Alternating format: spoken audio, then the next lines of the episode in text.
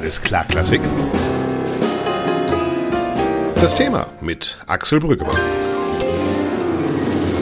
Hallo und herzlich willkommen.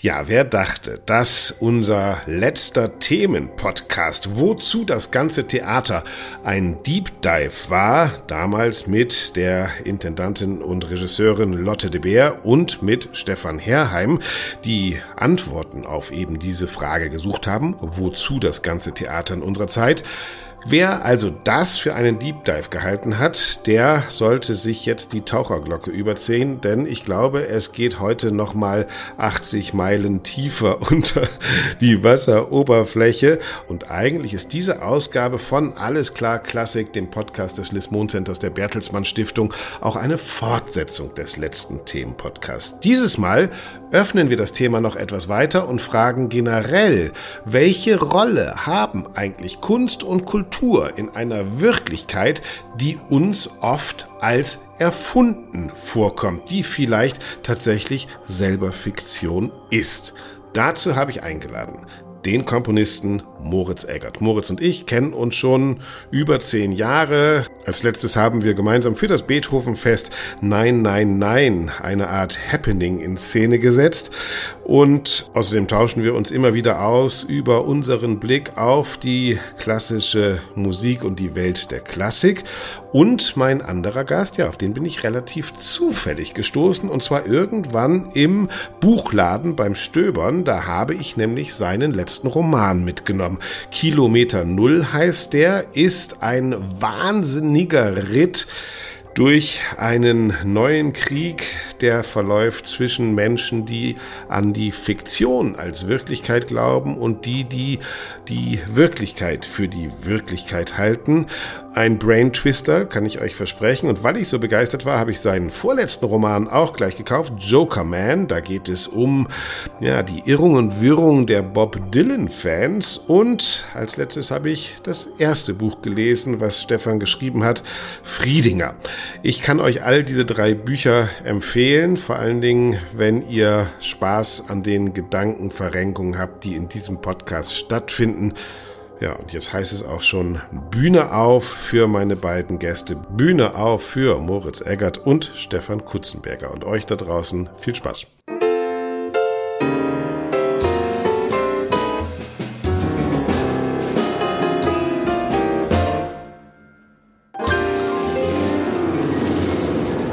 Super Sache an diesem Podcast ist, man kann einfach so ein bisschen benutzen, um die Leute einzuladen, die man schon immer mal treffen wollte. Und äh, jetzt habe ich zwei davon hier. Moritz Eggert, den Komponisten. Moritz, hallo. Wir kennen uns schon lange, haben schon viel miteinander gearbeitet und werden, du hast eine Premiere an der Volksoper, die letzte Verschwörung. Worum geht es da ungefähr?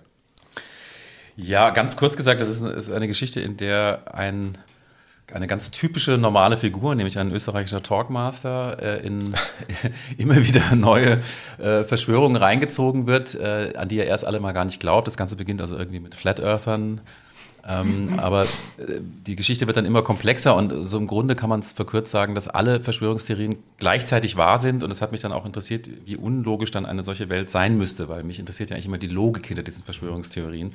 Und ich glaube, über das Thema sprechen wir jetzt auch gleich noch ein bisschen. Absolut, weil der zweite Gast, den ich habe, ist Stefan Kutzenberger. Stefan, ähm, du bist derjenige, der missbraucht oder für den der Podcast missbraucht wird, weil ich habe deine drei Bücher gelesen und wollte dich unbedingt kennenlernen und brauchte irgendeinen Grund und deshalb gibt es diesen Podcast eigentlich nur, damit du jetzt hier bist. Herzlich herzlich willkommen erstmal. Das freut mich jetzt, ja. Vielen Dank für die Einladung. Drei Bücher gibt es von dir. Äh, alle drei handeln irgendwie um eine erfundene Welt auf jeden Fall, vielleicht auch um Verschwörung.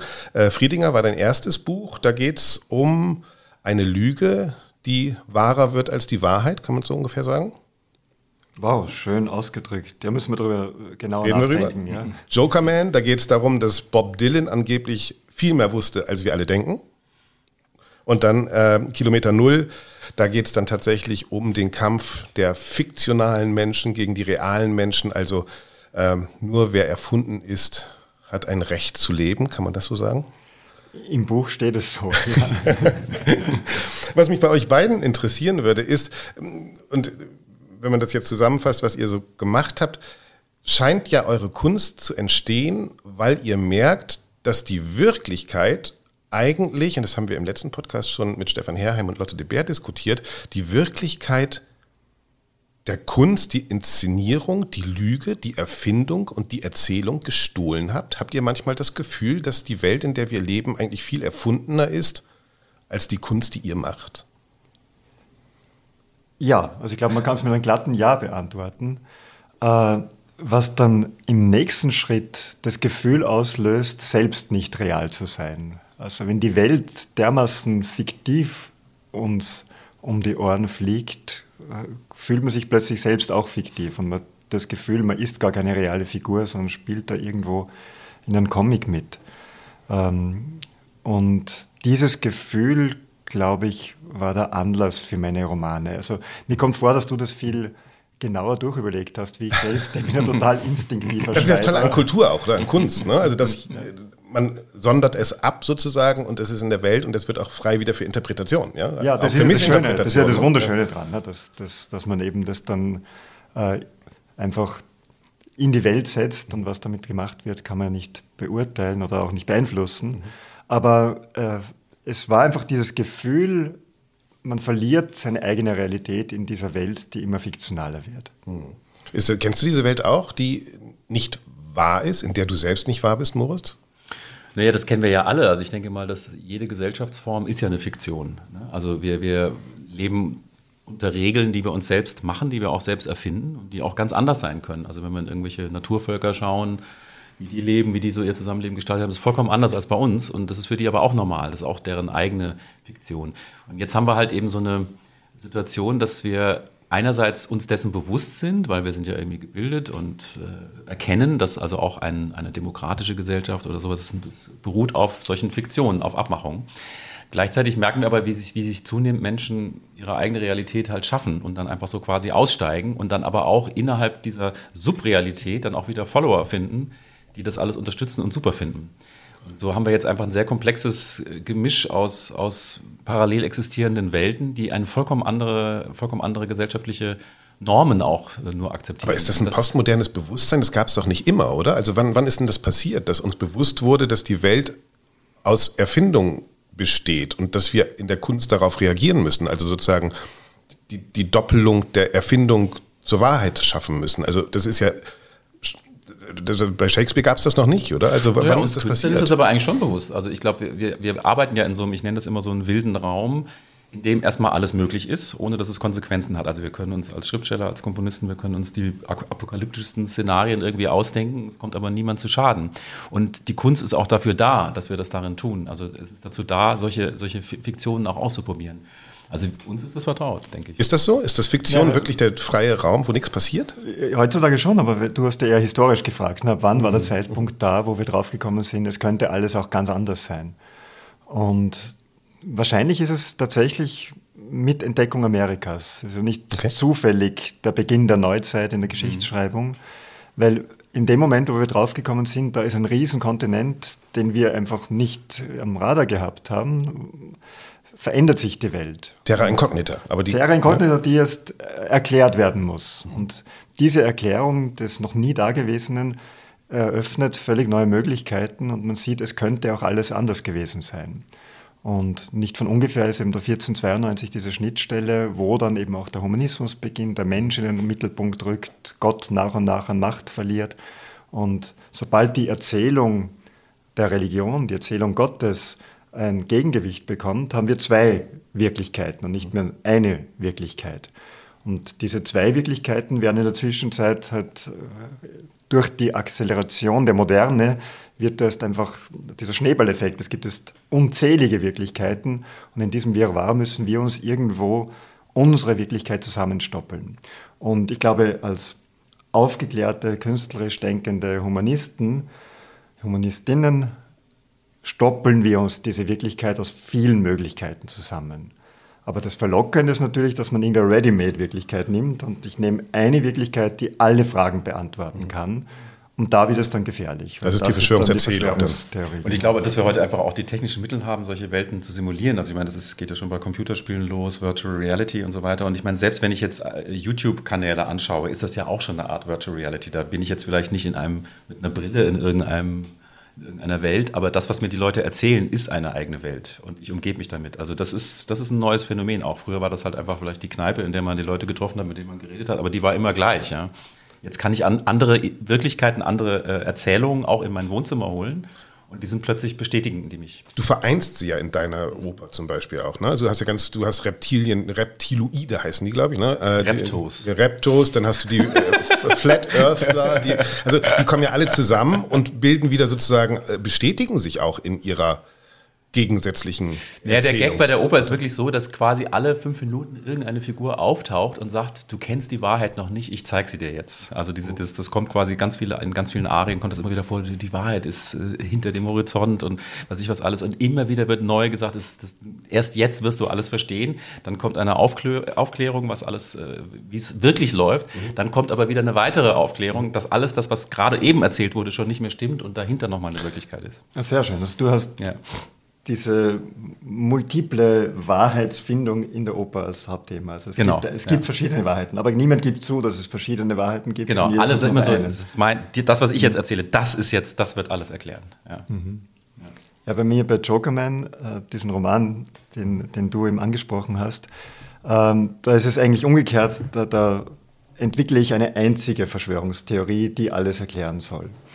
Und äh, das Absurde an dieser Verschwörungstheorie ist, dass sie auf den Texten von Bob Dylan basiert. Das heißt, Bob Dylan hat an die 700 Lieder geschrieben und er hat nicht zufällig den Nobelpreis bekommen. Also das sind schon komplexe Texte, die... Ich glaube, da seid ihr unterschiedlicher Meinung, aber das ist ja umso spannender, ja? Na, die Texte sind offen zu interpretieren, ja. weil sie sehr rätselhaft daherkommen. Und äh, alle Texte die offen interpretierbar sind, können alles erklären. Ne? Und das ist auch das Geheimnis der schriftbasierten Religionen. Man kann aus dem Koran erklären, liebe deinen Nächsten und man kann erklären, sprenge dich in die Luft. Ja. Da steht ja. alles drinnen. Und das gilt auch für Bob Dylans Texte. Und ich habe versucht, durch die Texte Bob Dylans das ganze 20. Jahrhundert zu erklären, von der Ermordung JF Kennedys über 9-11, Fall der Berliner Mauer, Wahl Donald Trumps, alles steckt in diesen Texten drinnen. Und es ist erstaunlich leicht gegangen. Also es war unglaublich leicht, so dass ich am Schluss schon gedacht habe, stimmt das vielleicht wirklich?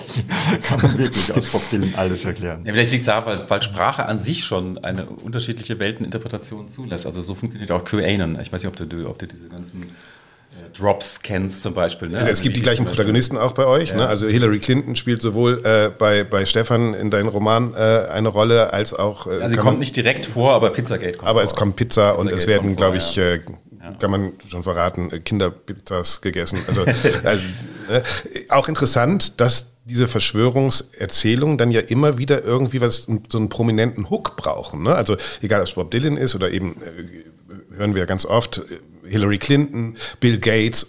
Also irgendwie muss das an Menschen in der Realität festgemacht werden. Das, das finde ich erstaunlich. Das sind ja keine fiktionalen Figuren, sondern echte Figuren, denen dann irgendwas angedichtet wird.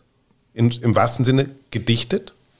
Ja, weil das halt das, das ist halt der Einstieg. Also ich meine, das ist klar. Aber was ich noch sagen wollte, also mit diesen QAnon-Drops und mit den Bob Dylan-Texten und so, man kann halt in dem Moment, in dem ein Text formuliert wurde, kann man alles hineininterpretieren, wie du es auch richtig gesagt hast mit dem Koran und so.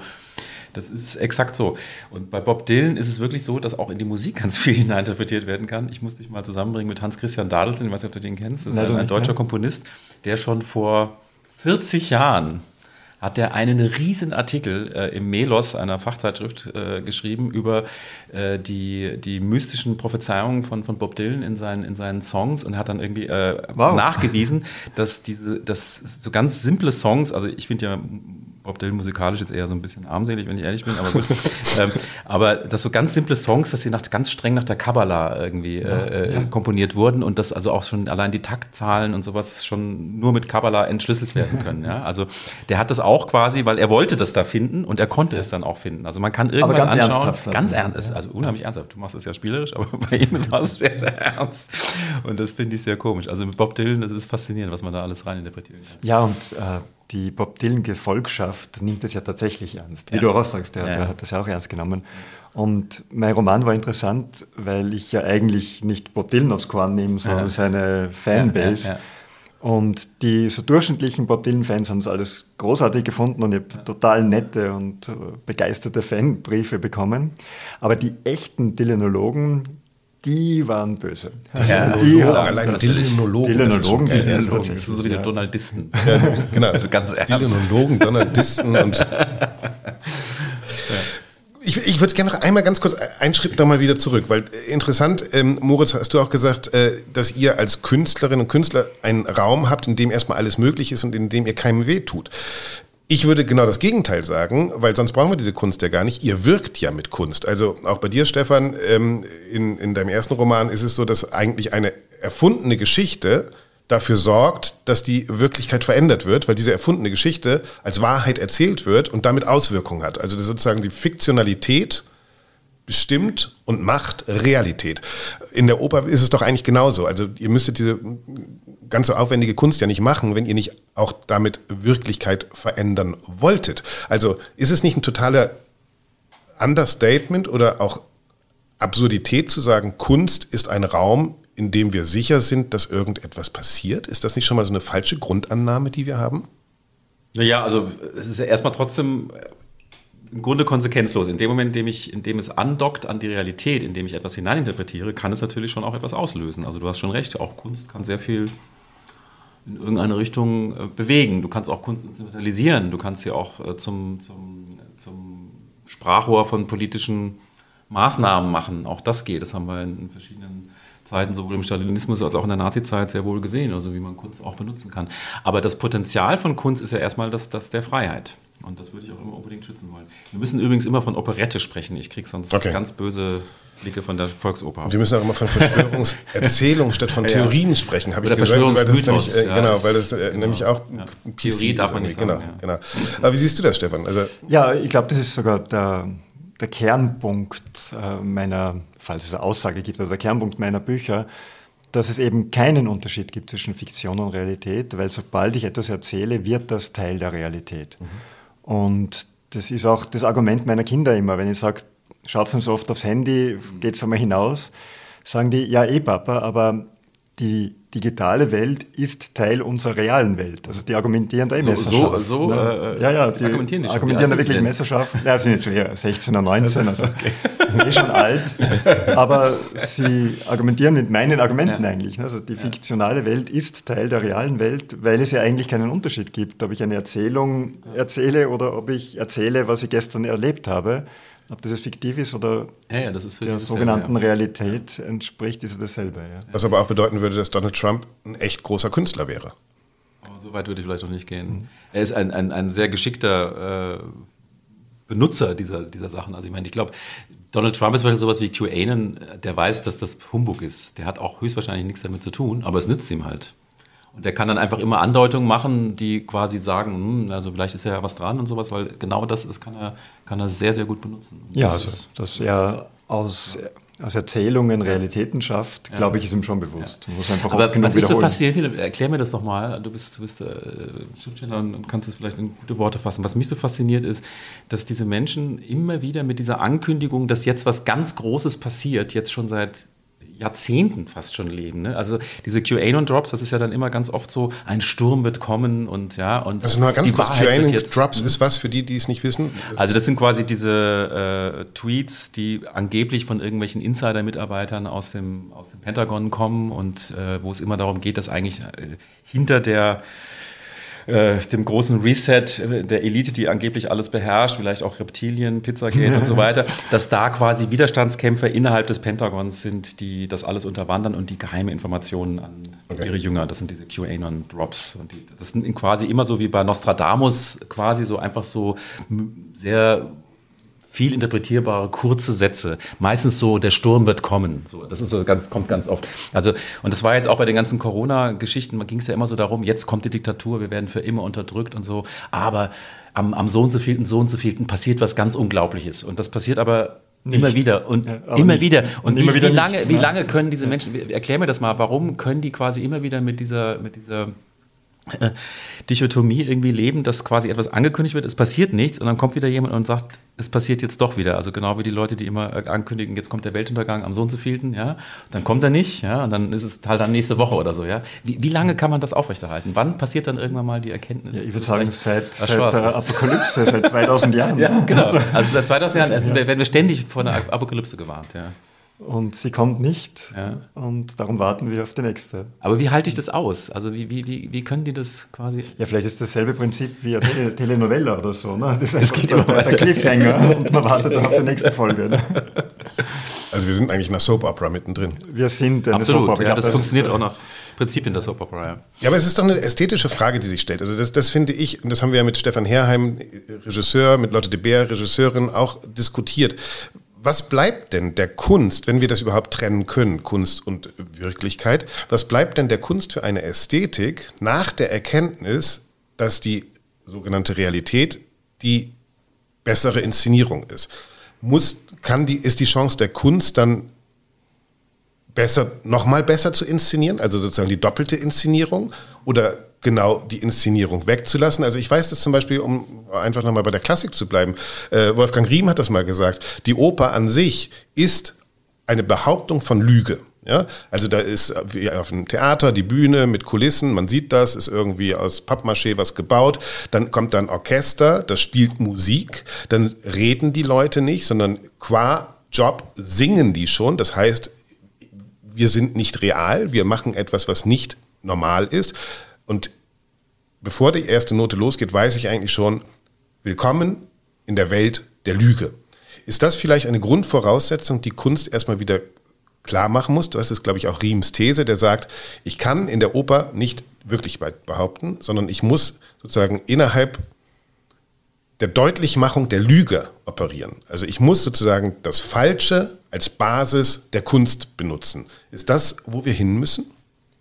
Ja, also das ist in der, in der Literatur seit spätestens seit der Romantik auch theoretisch genauso erklärt, dass wir in der Literatur so tun, als ob.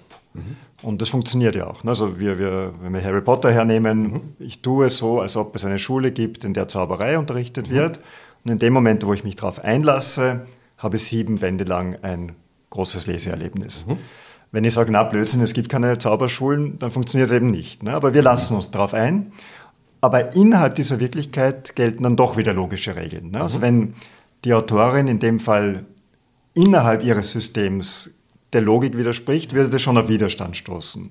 Aber dieses sich einlassen auf das generelle, es ist eine andere Welt, in der andere Möglichkeiten sind, das glaube ich, ist so eine Grundvoraussetzung, um, ich sage mal, Literatur mhm. rezipieren zu können, aber es gilt für die Oper natürlich auch, für Musik glaube ich nicht. Ne? Also Musik ist ja dann wirklich losgelöst und deswegen meiner Meinung nach auch dem, dem Göttlichen am nächsten.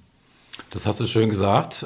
das Göttliche ist doch auch nur eine Erzählung, das Göttliche ist doch auch nur eine Erzählung, haben wir gerade gelernt, oder? Also ich würde das gerne nochmal von der anderen Seite auch aufräumen, weil, weil, du hast ja auch schon das Beispiel von deinen Kindern gebracht. Ähm, ich sehe in dem Spiel, auch in dem Opernspiel, in dem Bühnenspiel, sehe ich auch was, was zutiefst, und das meine ich jetzt ganz positiv, kindliches. Also wir sind alle als Kinder auch da gesessen mit kleinen Bühnen, haben irgendwelche Kasperler-Geschichten uns ausgedacht oder mit Legostein oder sonst irgendwas. Und das war in dem Moment auch für uns wahr. Und Kinder können das komischerweise aber sehr, sehr Kennen gut unterscheiden. Abtauchen, ne? Also kind, die, die können das, die können sich bewusst entscheiden, ich tauche jetzt eben in diese Welt der Fantasie ab und ich behaupte jetzt einfach mal, dass diese Playmobil-Figuren reale Personen sind und die interagieren jetzt. Und dann kann ich dieses Spiel aber auch jederzeit beenden. Und dann sind es nur noch Playmobil-Figuren. Erwachsenen fällt das oft sogar schwerer, diese dieses Heraus- und wieder hineintreten. Kinder können das eigentlich jederzeit. Das ist eine Fähigkeit, die wir verlieren und die wir eigentlich in, der, in den Kunstformen, die wir uns erschaffen haben, Literatur, Oper und so, haben wir uns das bewahrt. Das ist eigentlich eine Fortsetzung des Kindlichen. Also die, die, diese, diese Welten zu schaffen. Und dann ist eben die Frage, weil du jetzt die Frage nach der gesellschaftlichen Verantwortung auch gestellt hast, was mache ich jetzt mit dieser Kunst? Will ich die Leute überwältigen? Will ich sie einlullen? Will ich sie instrumentalisieren? Will ich sie in irgendeiner Form beeinflussen? Oder will ich sie ermächtigen? Will ich sie befreien eigentlich mit, mit äh, der Kreativität als eine, eine Kraft, die sie auch selber haben und ihnen, ich zeige ihnen, schaut mal, das, das kann die Kraft der Fantasie, das könnt ihr auch. Ihr könnt euch ermächtigen, ja. Und da finde ich, gibt es schon Kunst, die sehr bewusst eher den Weg geht der Überwältigung. Also die will eigentlich gar nicht, dass ich ein Individuum bin. Das, so geht es mir immer bei Richard Wagner. Wagner gegen Mozart, ne? kann man sagen. Ja? Genau, ne? Mozart ermächtigt mich. Mhm. Mozart sagt, oder Beethoven, die sagen, du bist ein Individuum, du bist stark, du bist einzigartig, das wird in jedem Takt erzählt. Und Wagner sagt, pass auf, ich habe mir das ausgedacht mit den Nibelungen und so und du musst jetzt hier dich in, nach Bayreuth in so einen harten Stuhl setzen und du musst das jetzt einfach erleben, weil das ist genau das, was ich jetzt zeigen will. Das sind für mich diese beiden verschiedenen Welten. Und ich, ich persönlich gehöre auch eher zu denen, die ermächtigen wollen. Deswegen ist für mich das, äh, das Thematisieren der Erfindung und auch das Thematisieren der sogenannten Lüge, wie du sie nennst, auch ein ganz wichtiges Element, weil ich will gar nicht vor, will gar nicht so tun, als ob das real ist, sondern ich will sagen, ja, das ist ausgedacht, aber gerade weil es ausgedacht ist, macht es euch stark. Ja, ja mir, mir fällt es schwierig, jetzt äh, auf, auf meine Kunst einzugehen. Also was du sagst, glaube ich, klingt sehr, sehr logisch. Aber jetzt wirklich, wenn ich an mein Schreiben denke, kann ich leider keine Antwort geben, weil mein Schreiben, wie ich ganz am Anfang gesagt habe, viel instinktiver ist. Und ähm, bei mir war es so, dass ich mit 45 Jahren meinen ersten Roman veröffentlicht habe. Aber ich schreibe Romane, seitdem ich 14 bin. Also ich habe mein Leben lang geschrieben, aber nie wohin geschickt, weil ich gewusst habe, es bringt nichts. Wenn man unverlangt ein Manuskript wohin schickt, wird das nicht genommen. In der Zwischenzeit weiß ich, das stimmt auch. aber ich habe dann eben irrsinnig Glück gehabt und mein Manuskript für Friedinger ist am Schreibtisch der Chefin des Verlags gelandet und ist halt durch ganz viele Zufälle dann äh, genommen worden und seitdem darf ich mitschreiben. Aber das vorherige Schreiben war dann so eins, wie Moritz gesagt hat, eigentlich das Playmobil-Schreiben? Das war dann das, keine Ahnung, und ich habe in letzter Zeit interessanterweise viele äh, Poetikvorlesungen gel ge gelesen, weil, mich, weil mir das interessiert, wie, wie definieren Autorinnen und Autoren ihr Schreiben, warum schreiben sie, worauf beziehen sie sich. Und ich habe mir dann Gedanken gemacht, könnte ich das selber überhaupt? Könnte ich eine Poetik für mich formulieren? Warum schreibe ich? Und ich weiß es noch nicht. Ich muss es echt einmal probieren, weil eigentlich ist es ein egoistisches Schreiben. Ich schreibe, weil ich mir eine Welt, eine Erzählung selbst erzählen möchte und ich schreibe das, was ich gern lesen würde. Und im Schreiben bin ich viel religiöser als im echten Leben, äh, weil es gibt dann eben wirklich diese magischen Momente, wo etwas passiert, wo man nicht weiß, wie kann das sein, wo, wo, woher kommt das, ja, ja. warum passiert das jetzt, da, da, wo man sich echt fast das Medium fühlt. Das klingt jetzt esoterisch und ist es ja wahrscheinlich auch, aber es, es schreibt sich. Das ist ja. beim Komponieren übrigens genauso. Das sind die tollsten Momente. Und das sind die magischsten, tollsten Momente und da ist man wirklich auf einen High, das gibt es glaube ich keine Droge, die dieses High so auslösen kann. Und das ist der Grund, warum ich es mache. Und jetzt bin ich mal Axel und frage dich mal, was fasziniert dich an dem Thema Verschwörungserzählung so kontinuierlich, dass jetzt quasi alle drei Bücher in irgendeiner Form damit zu tun haben? Ja, das ist die Frage, die vielleicht unser Gastgeber beantworten muss, der die Bücher gerade gelesen hat.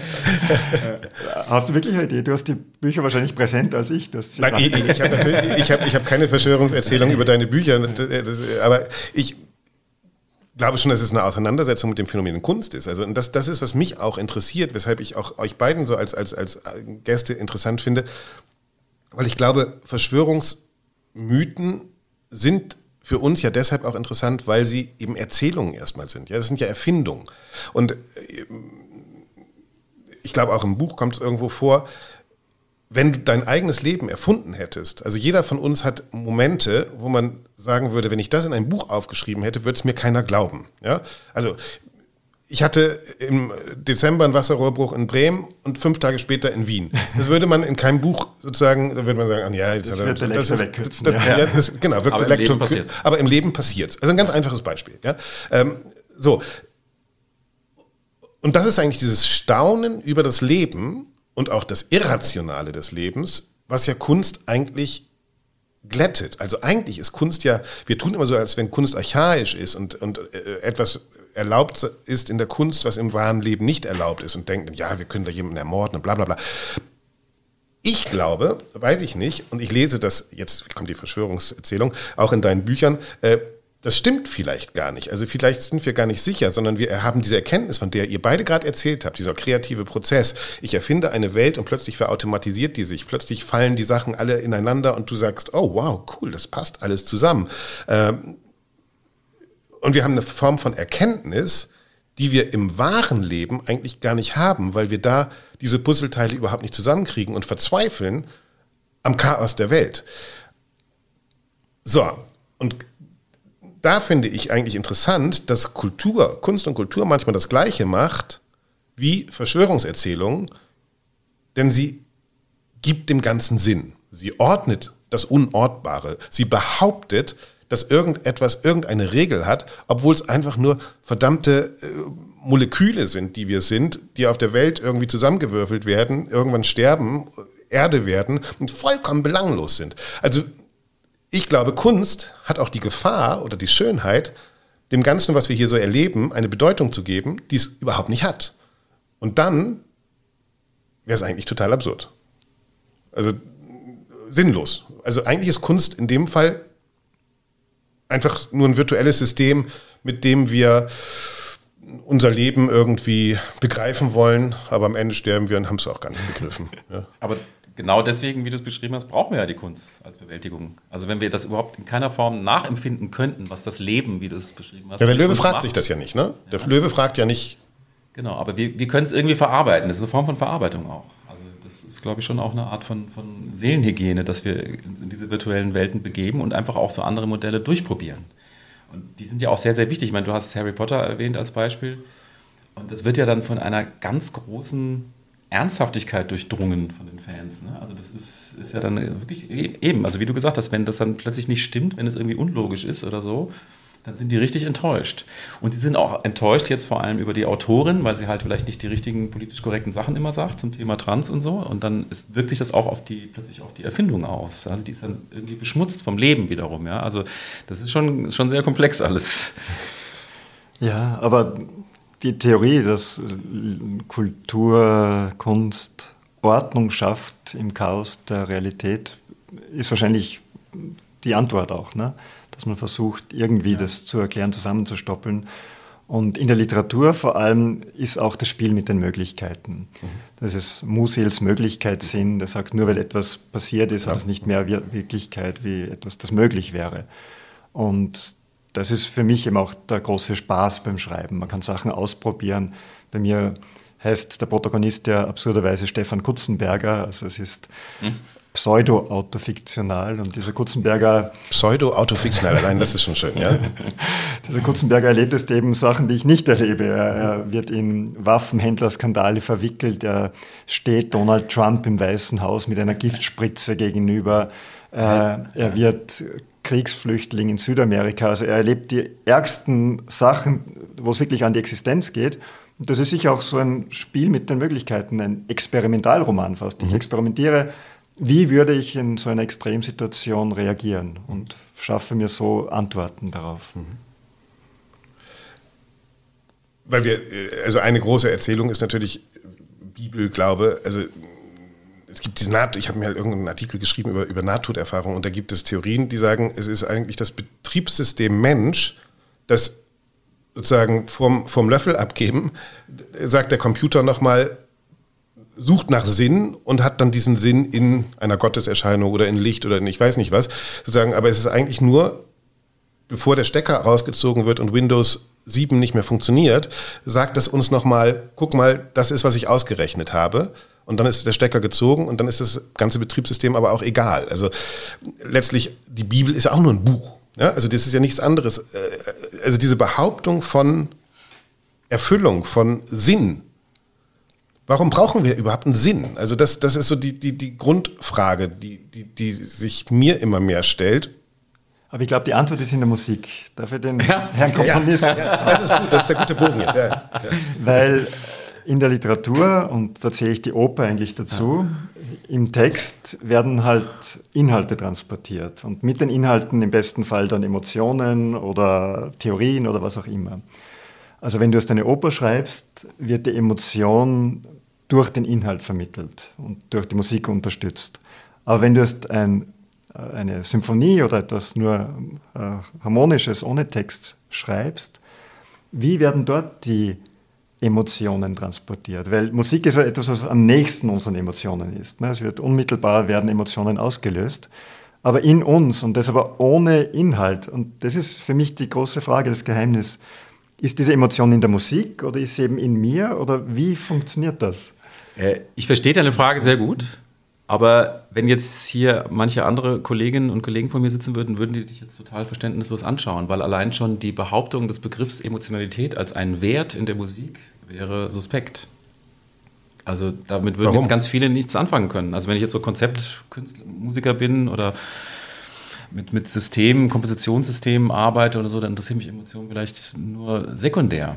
Dann interessiert mich vielleicht eher, wie, wie, wie ist es gemacht oder welche Arten von neuen Klängen kann ich erzeugen und sowas. Ne? Also das ist eine Riesendiskussion. Ich, ich verstehe aber genau, was du meinst, weil ich kann natürlich mit Tönen in einem rein instrumentalen Stück schon auch eine, eine emotionale Geschichte erzählen, aber das ist sehr, sehr schwer. Und es ist... Äh, dazu ist es auch notwendig zu verstehen, was Töne in uns auslösen. Also dann ist man als Komponist auch so ein bisschen so ein, so ein Forscher, der quasi kennenlernen muss, welche Arten von Klängen oder welche Arten von musikalischen Verläufen verursachen irgendetwas. Ja? Und das, das geht dann zum Teil auf ganz simple, ganz einfache Prinzipien, auch viel mit Gestik zu tun haben. Ne? Also wenn ich zum Beispiel irgendwie Spannung erzeugen will, dann muss ich die Musik beschleunigen, weil dann quasi auch das Gefühl ist, der Herzschlag beschleunigt sich. Also irgendwas wird aufregen. Wenn ich etwas beruhigen will, muss ich die Musik langsamer machen. Also es, es geht auch um so ganz simple Sachen. Und wenn ich jetzt quasi eine Dramaturgie irgendwie erzeugen will, zum Beispiel in einem symphonischen Werk und so, dann muss ich mit diesen Mitteln arbeiten. Wenn alles immer mezzoforte ist, wenn alles immer gleich schnell ist, wenn sich da nie was verändert, dann ist es quasi überhaupt nicht emotional, wird auch nicht als emotional empfunden. Für viele Menschen ist dann Emotionalität auch wieder, klingt es schön, erinnert es mich an irgendwas. Also das dieser Begriff Schönheit ist natürlich wahnsinnig problematisch, aber ich kann auch verstehen, woher das kommt, weil, weil sie natürlich versuchen, bekannte Muster in Musik zu erkennen. Genauso wie sie ja auch, wenn sie ein Buch von dir lesen, das ist halt in der Sprache geschrieben, die sie verstehen und dann kommen schon alle möglichen Assoziationen. Wenn du irgendwas ausdrückst mit, einem, mit Worten, können alle Menschen sofort eine Assoziation erzeugen. Und in, in, in, der Musik suchen sie das, indem sie sich an Musik, die sie schon kennen, erinnern. Und deswegen ist das, dieses Erinnerungsreservoir ist bei Menschen aus, aus, aus dem abendländischen Umfeld, aus Europa, vollkommen anders als bei Menschen jetzt aus dem asiatischen Umfeld oder afrikanischen Umfeld. Und das allein schon zu bedenken, ist, ist sehr, sehr komplex. Also Musik die für uns äh, ganz vertraut und ganz normal klingt, würde jetzt für, für andere Menschen auf diesem Planeten ganz fremd klingen erstmal. Gleichzeitig haben wir aber auch so eine Kolonialisierung von Musik. Also wir haben quasi unsere Art, Musik zu denken, haben wir der ganzen Welt irgendwie aufgedrückt, sodass halt heute auch in Afrika Leute irgendwie in, in Tonalität denken und C-Dur, F-Dur, G-Dur denken, obwohl das gar nicht dort war. Also als, wenn ich jetzt so Pygmäen-Musik, nordafrikanische Pygmäen, das funktioniert nach vollkommen anderen Prinzipien als unsere Musik. Das ist hochinteressant, das kennt keinen durchgehenden Rhythmus. Jeder singt in seiner eigenen Zeitschleife quasi, wiederholt immer Sachen. Das finde ich unheimlich faszinierend. Aber die meisten Menschen denken, dass Musik nur nach dem eurozentrischen Modell funktionieren soll. Das ist auch eine Verschwörungstheorie. Also eine ganz schlimme sogar. Ich war mal in der Peking-Oper. Ich habe hab nicht, nicht, eine Sache verstanden. Ja? Also es ist wirklich nicht ja. tatsächlich so. Aber ich glaube, das stimmt. Aber Sie würden auch deine Bücher nicht verstehen, ne? Ja, natürlich. Also, ja, ne? Das ist klar, dass ja. äh, wir da in unserem Ja, aber die Ge Gegenüberlosigkeit von Musik ist, glaube ich, das. Ne? Ich glaube, das hat Sloterdijk mal gesagt. Wo sind wir, wenn wir Musik hören? Und das ist die einzige Kunst, von der wir umgeben sind. Ja? Also das Buch ist sozusagen unser Gegenüber, das Bild ist unser Gegenüber. Also wir, wir auch getrennt von uns. Genau, ne? Also wir, wir, wir schauen rein. zu etwas und ja. Musik ist sozusagen das, was uns umgibt. Äh, das ist, glaube ich, schon tatsächlich dann auch eine andere Form von, Entschuldigung, aber Emotionalität, von Angegriffenheit. Und es ist ja auch interessant, dass die meisten Verschwörungsmythen innerhalb der Musik stattfinden. Also wenn wir Bach nehmen, Bach äh, mit der Nummer 14, ne? also wenn man B, A, C, H die jeweiligen Positionen der Buchstaben nimmt, hat man diese Zahl 14, die immer wieder in Bachs Werk vorkommt oder die 43 Credo-Rufe in der H-Moll-Messe, die Credo K, C, R, EDO wieder ergibt 43. Also da gibt es eine Zahlenmystik zum Beispiel. Da mhm. gibt es Leute, die genau wie bei Bob Dylan, bei Bach anfangen zu analysieren, hat er das so gemeint, hat er es nicht so gemeint? Mozart, äh, Freimaurer, die sich darauf setzen und sagen, hier, das ist die Befreiungsoper. Also es gibt in der Musik unglaublich viel Verschwörung und äh, die bietet sich natürlich an, glaube ich schon, dass Stefan da recht hat, weil sie nicht am Wort greifbar ist, oder? Ja, ich glaube, dass sie eben am, am direktesten funktioniert. Ne? Aber wenn du sagst, eben äh, gerade serielle Musik, die versucht, Emotionalität zu vermeiden, irgendwas löst sie ja aus. Und das ist, glaube ich, schon, wir wollen ja was auslösen. Und wenn es nur Fadess mhm. ist, dann löst es eben Langeweile aus. Aber wie mit der abstrakten Kunst vielleicht, ist ja nicht zufällig gleichzeitig mit der sogenannten atonalen Musik entwickelt hat. Mhm. Also die äh, bildende Kunst verliert das Gegenständliche und die Musik verliert die Harmonien. Und, und äh, in der bildenden Kunst wird die Farbe wichtiger als das Dargestellte und in der Musik wird die Klangfarbe wichtiger als die Harmonie. Und äh, durch diese Klangfarben und Strukturen, die da ist deutlicher werden, will mir trotzdem etwas auslösen. Äh, und sobald man etwas auslöst, ist das eine Emotionalität, auch wenn es vielleicht Gedanken sind. Mhm. Ja. ja, Harmonie ist natürlich ein schwieriger Begriff, weil also für mich ist irgendwie alles Harmonie, ja. Unser also, harmonisches Geräusche System, und sowas, ja. Äh, das, das ist immer das Schwierige, ähm, dass, dass alle nicht so richtig wissen, was diese Begriffe eigentlich bedeuten. Und, und da, da, würde ich jetzt mich selbst dazu zählen. Ne? Also das ist jetzt gar keine Kritik von dir. Aber ich, man hört sehr oft diese Begriffe so harmonisch oder melodisch oder emotional oder tonal. Und die Leute, die diese Begriffe benutzen, wissen oft eigentlich gar nicht, was das bedeutet und verstehen auch gar nicht, dass zum Beispiel äh, sogenannte Zwölftonmusik vollkommen dissonanzfrei ist wogegen tonale Musik lauten Dissonanzen kennt. Mhm, also ja. der Begriff Dissonanz funktioniert nur in tonaler Musik. In, in, bei zwölfter Musik oder serieller Musik ist das aufgelöst. Es gibt keine Dissonanzen mehr. Also ja, ich, empfinde, ich empfinde zum Beispiel. Es gibt keine Grundton. Ne? Deswegen ja. finde ich zum Beispiel serielle Musik eigentlich als total, also eher spannungslos äh, und gar nicht so irgendwie schräg oder sowas, sondern ich finde die eigentlich sehr gleichklingend. Ja? Also Aber ich glaube, die Menschen wollen auch nicht solche Theorien damit ansprechen, sondern sie wollen ihr Gefühl ansprechen, genau. dass sie etwas fühlen, was sie in anderen Künsten nicht ja. fühlen. Ich habe mal, äh, wie heißt dieser österreichische Maler nochmal, der diese, diese Vagina-Dings gemacht hat? Äh, äh, Attersee. Attersee, mhm. genau. Den habe ich gefragt, aber, aber allein vor einem Bild schon mal einen Orgasmus hatte. Ja? Was äh, stellst du für Fragen, sag mal? Naja. ja, oder weinst. Äh, habt ihr mal vor einem. Bild gestanden und geweint? Also ich, bei mir hat das noch nie ein Bild ausgelöst. Also keine Pietà, kein gar nichts hat mich zum Weinen gebracht. Ja, ist schade, ich habe leider diese Gabe nicht. Also ich habe lange im Leopold-Museum gearbeitet. Ich arbeite mit der Frau Leopold zusammen, die 97 mhm. Jahre alt ist und noch immer in der Kunst lebt, mhm. kunstwissenschaftliche äh, Bücher schreibt. Und ich habe so im Museumsbetrieb schon Leute kennengelernt, die wirklich erschüttert mm. vor einem Bild mm. stehen. Echt? Ich kenne das auch. Und ich ja? kenne es an mir selber leider nicht. Ich kenne es auch nicht. Ich kenne das schon. Also ich habe auch schon geweint vor Bildern, ja. Ich weine bei Filmen, nee, ich weine bei Büchern, ich weine in Opern, ich weine auch bei reiner Musik, also eben gegenstandsloser Musik, die, die, ja. ne? Du, ich weine Nur bei auch beim Parteiprogramm der AfD, da weine ich auch. ja. Also. ja, das ist zu konkret, ja. Aber nein, im Ernst, äh, habt, habt ihr da unterschiedliche, also ich glaube, das ist das, was du, Stefan, äh, sagen willst. Oder? Also dass Musik da etwas, also würde ich für mich genau. auch behaupten, Musik löst da, hat ein Alleinstellungsmerkmal der Künste bei mir, was meine eigene Emotionalität betrifft, wenn ich sie rezipiere. Ja? Es geht halt ungefiltert rein, das ist das Ding. Ne? Also es gibt keine Ebene dazwischen, die das irgendwie erklärt oder sowas. Wenn ich ein Buch lese, dann habe ich immer Sätze, die mir irgendwie erklären, es regnet, die Tür geht auf, äh, Personen sitzen in einem Raum, jemand betritt den Raum, sagt etwas. Das ist immer sehr konkret, weil ich muss ja beschreiben, was passiert. Und Musik kann im Grunde etwas beschreiben, was für jede Hörerin, jeden Hörer etwas vollkommen anderes ist. Und das, genau, das wiederum zum Beispiel finde ich äh, spannend, genau. wie Leute so sich so Bilder ausdenken. Das war meine, meine Ursprungsfrage. Ja. Äh, ist dieses das Vorstellen, ist das jetzt in der Musik oder ist es in mir? Aber es ist in, das ist in, der Das ist in dir natürlich. Weil ja. es auch vollkommen anders ist, was Leute ja, sich vorstellen. Genau. Ne? Also wenn du die befragst, äh, du spielst in ein Stück Musik vor, also was für Bilder seht ihr, da wird jeder Mensch etwas vollkommen anderes beschreiben. Und ich als Komponist würde aber jetzt gar nicht sagen, das ist richtig und das ist falsch, wogegen du vielleicht schon sagen würdest, jemand liest ein Buch von dir und missversteht einfach deine Intention komplett und, und unterstellt dir jetzt vielleicht, du hättest das und das gemeint, da würdest du vielleicht schon sagen, nee, also das, darum ging es mir jetzt eigentlich nicht, äh, dass ich jetzt das und das gesagt ja, habe. Also ich finde Autoren, Autorin ja. Intention soll man hinten anstellen. Ja, klar, aber also, ja. klar, vielleicht bei Kleinigkeiten jetzt nicht, ne? Also, aber, aber in Musik würde ich sagen, da würde ich jetzt nie widersprechen. Also wenn jemand sagt, er sieht da irgendwelche äh, bakanalischen Zeremonien und die andere Person sagt, da, ich sehe einen Schmetterling, der auf einer Blume landet, ja. wer bin ich zu sagen, das ist das falsch? Ist also, ja, ja. Hauptsache, Hauptsache, sie sehen überhaupt irgendwas. Ja. Aber ich habe Freunde, die Techniker sind, also Physiker Mathematiker, und die wiederum knien vor Formeln nieder und sagen, mhm. diese unendliche. Schönheit dieser Formel.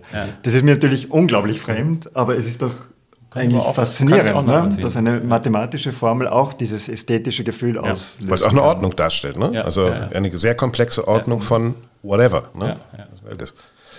Um das Ganze zusammenzuziehen, also zwei Menschen, die in der Kunst äh, die Verschwörung thematisieren und deklinieren. Ähm, Moritz, deine Oper hat jetzt, äh, deine Operette hat jetzt, äh, Entschuldigung, wurde ich darauf aufmerksam gemacht, äh, hat jetzt äh, Premiere wenn du jetzt selbst nochmal einen Schritt zurücktrittst und das anguckst, warum hast du so ein Ding geschrieben? Weil du dich mit diesen Theorien auseinandersetzen wolltest, weil du sie erklären wolltest, weil du ihre Sinnlosigkeit in Kunst darstellen willst?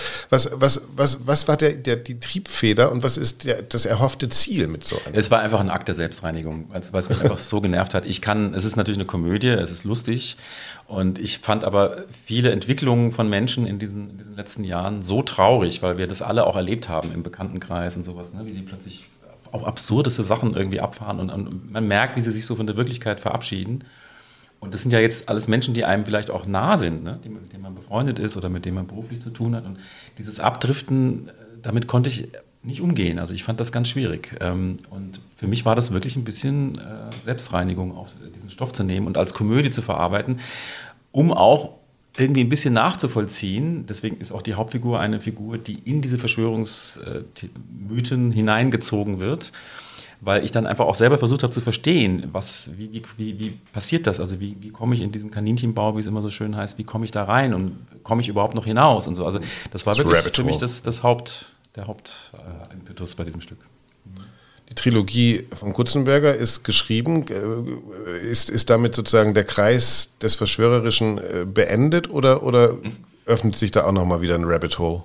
Ja, war natürlich eine Frage, die ich mir selber gestellt habe, ist nach tausend Seiten, ja. drei Romane mit einem Stefan Kutzenberger als Protagonisten, ja. wie ja. geht's weiter? Und ich, ich Kneifst du dich eigentlich morgens immer? ja, nachdem ich mich brutal ermordet habe im letzten Band, war ich schon kurz abergläubig. Oh, da hast du jetzt aber gespoilt. Na, das, kommt, Na, das ist auf der ersten Seite der ersten schon. Seite. Okay. Das ist die Kilometerzahl der Kugel, der Entfernung der Kugel ist immer okay, notiert. Also das weißt du schon am ersten Seite. Ähm, und ich habe jetzt einen neuen Roman begonnen. Normales lege ich nicht, rede ich nicht über ungelegte Eier, aber der neue Roman, ich wollte ihn so weit wie möglich von ja. meiner äh, Person weg ansiedeln und die Protagonistin ist ein 20-jähriges Mädchen, die auf einem Megafest ist, diese Sunsplash Abi-Partys, okay. die es da im Mittelmeer gibt, 10.000 Leute, junge Leute äh, haben Party. Und mir ist jetzt gerade aufgefallen, es gibt natürlich wieder Strukturen, die ganz ähnlich sind, weil dieses Mädchen ist mit einem Freundeskreis unterwegs und sie kommt drauf, ihre Freunde haben Sex untereinander und nehmen Drogen und sie ist die Einzige, die davon überhaupt nichts mitbekommen hat okay. und hat plötzlich Angst, dass es da eine Realität gibt, zu der sie keinen Zugang hat. und im Endeffekt sind wir genau dort, wo wir am Anfang auch wieder waren. Das ist ja das Schöne. Bei allen Verschwörungserzählungen sind immer Kreise, aus denen man nicht rauskommt. Und äh, ihr könnt den Podcast jetzt einfach nochmal von vorne hören und so tun, als hättet ihr es noch nie gehört und die neue Ebene im zweiten Hören begreifen. Wir freuen uns auf den Roman. Vorher lesen wir noch äh, Friedinger, äh, Jokerman und äh, Kilometer Null natürlich. Wir gehen in die Volksoper, gucken die letzte Verschwörung an. Bei dir, Moritz, ist es dann schon klar, danach kommt keine mehr, ja, weil das ist jetzt schon die letzte. Also äh, ohne jetzt viel spoilen zu wollen, es ist tatsächlich so, dass das Stück an einem Punkt kommt, wo es die letzte Verschwörung ist. Mehr haben wir von dir nicht erwartet, als das Thema abzuschließen. Ich danke euch beiden, dass ihr hier wart. Vielen herzlichen Dank und äh, auf bald. Vielen, vielen Dank für die Einladung. Ja, das war einiges zum Denken. Ich hoffe, euch hat's gefallen. Unser heutiger Podcast von Alles klar Klassik, dem Podcast des Lismon Centers der Bertelsmann Stiftung. Und ich freue mich, all das nächste Woche, wie die gesamte Klassikwoche, natürlich mit Dorothea Gregor nachzubereiten. Natürlich freuen wir uns, wenn ihr uns schreibt unter redaktion at allesklarklassik.de und wenn ihr keine weitere Folge verpassen wollt, einfach den Podcast abonnieren, wo auch immer ihr ihn hört. Und wenn er euch dann noch gefällt, gerne auch einfach ein Like da lassen. Also, bis nächste Woche. Haltet die Ohren steif.